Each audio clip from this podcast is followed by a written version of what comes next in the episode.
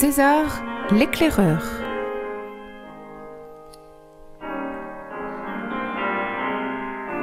Roman de Bernard Manteau.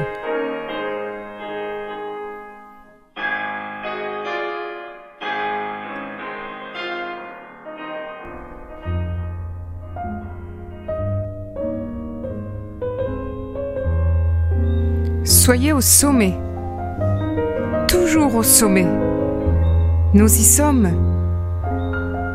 Dialogue avec l'ange.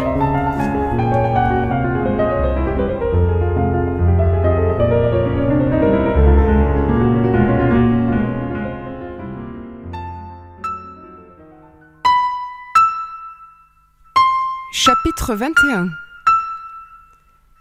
Tenant et Mortaise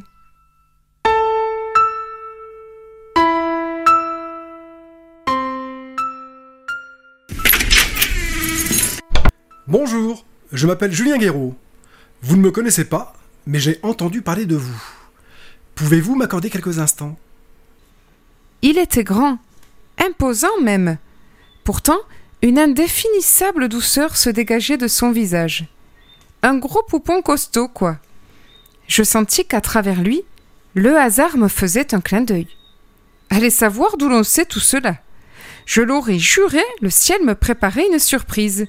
Vous savez le genre de situation où l'on rencontre celui qu'il nous faut au moment où il le faut. Aussi étais-je aux aguets. Passé les présentations d'usage, il entra dans le vif du sujet. Julien avait su, par un ami commun, la vie que je menais avec César. J'ouvris les yeux, complètement ébahi, impatient d'entendre la suite. Je n'eus guère à attendre, car il poursuivit en me racontant sa propre histoire. Mais où voulait-il en venir? Son enfance, ses études, ses problèmes de couple. Bon, d'accord. Et après? Eh bien, justement, il m'avoua que lui aussi occupait son temps près d'un autre César, un César japonais dont j'ai oublié le nom, qu'il avait rencontré au cours de ses nombreux voyages. En quelques minutes, ce fut le déclic, le coup de foudre. Enfin quelqu'un qui vivait la même chose que moi enfin quelqu'un avec qui j'allais pouvoir partager les innombrables anecdotes de ce genre d'aventure. Je croyais rêver. Quel merveilleux cadeau venait de m'offrir le destin. Nous avons échangé nos tribulations, nos leçons, nos erreurs et les folles extravagances de nos Césars respectifs. Bien sûr, en plus de notre connivence immédiate, chacun mesurait l'autre. Chacun estimait le César de l'autre. Bientôt, il n'y eut plus de doute, nous vivions bien le même voyage.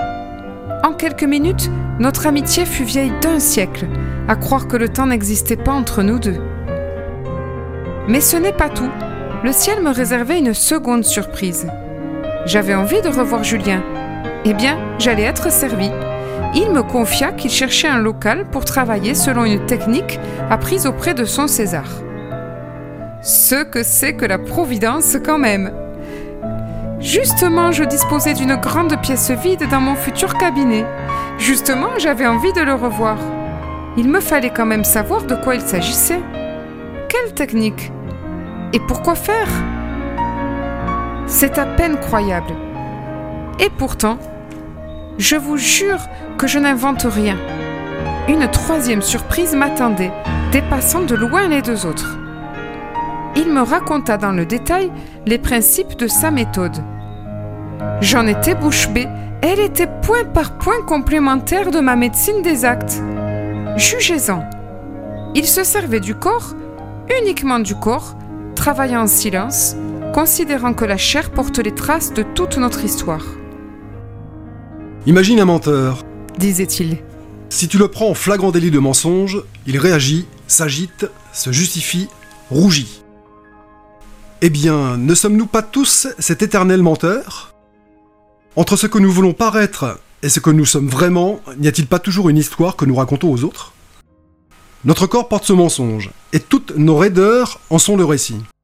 Mais il est incapable de tricher. Il suffit d'une main habile, s'attardant sur les endroits tendus, lui indiquant ⁇ Je t'ai vu !⁇ pour que notre chair soit soudain prise d'une agitation révélatrice. Cette agitation est pour moi comme un livre ouvert, me racontant les blessures de ce corps, me racontant l'histoire qui l'a obligé à mentir. Il rajouta Avec moi, les gens retrouvent leur passé pour comprendre les embûches de leur présent au lieu de se battre contre elles. Ça alors J'en étais stupéfait. Ne posait-il pas sur le corps pour le surprendre les actes que je conseillais dans la vie? Comme elle est puissante, cette main qui ne cherche ni à guérir, ni à transformer les autres, mais seulement à souligner ⁇ Je t'ai vu ⁇ Comme elle est pleine d'amour, cette main qui, loin de juger, sanctionner, guider, se contente d'être un silence qui agit.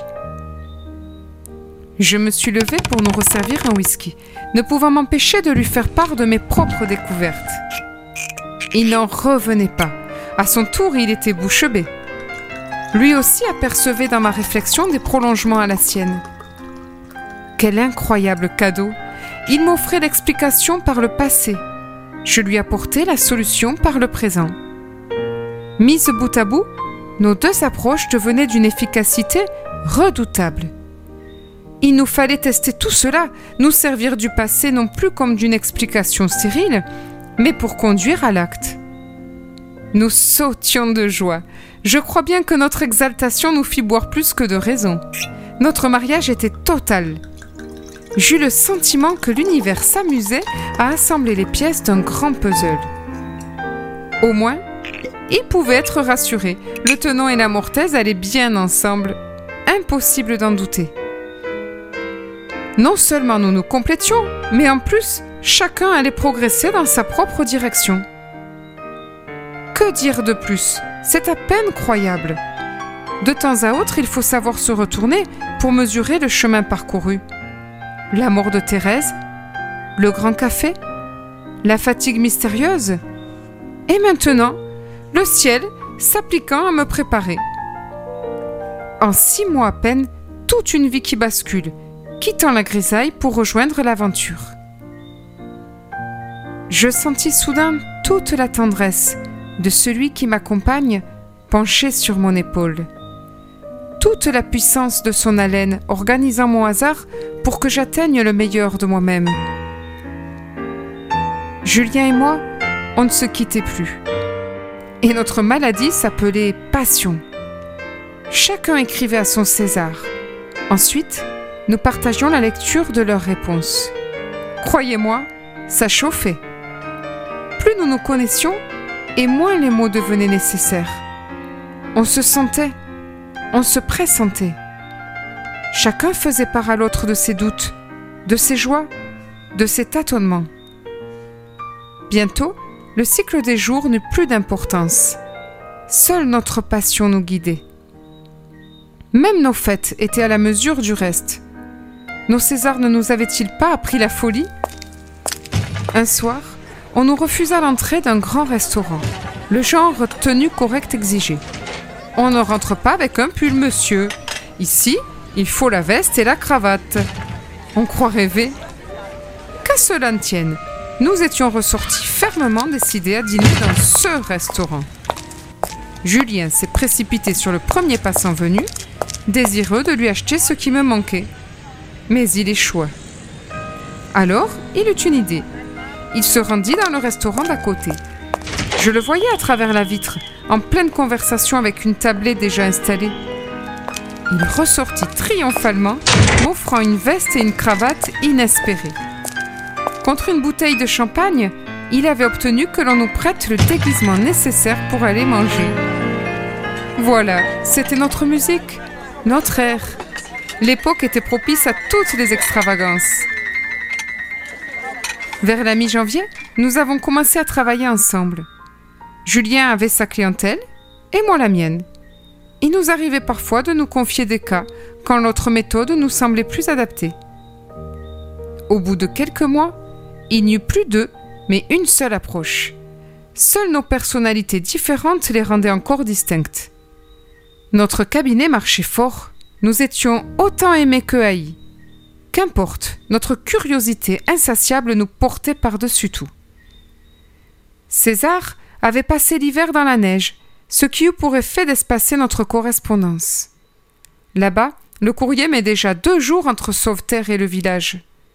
Nous étions début avril, le printemps s'annonçait.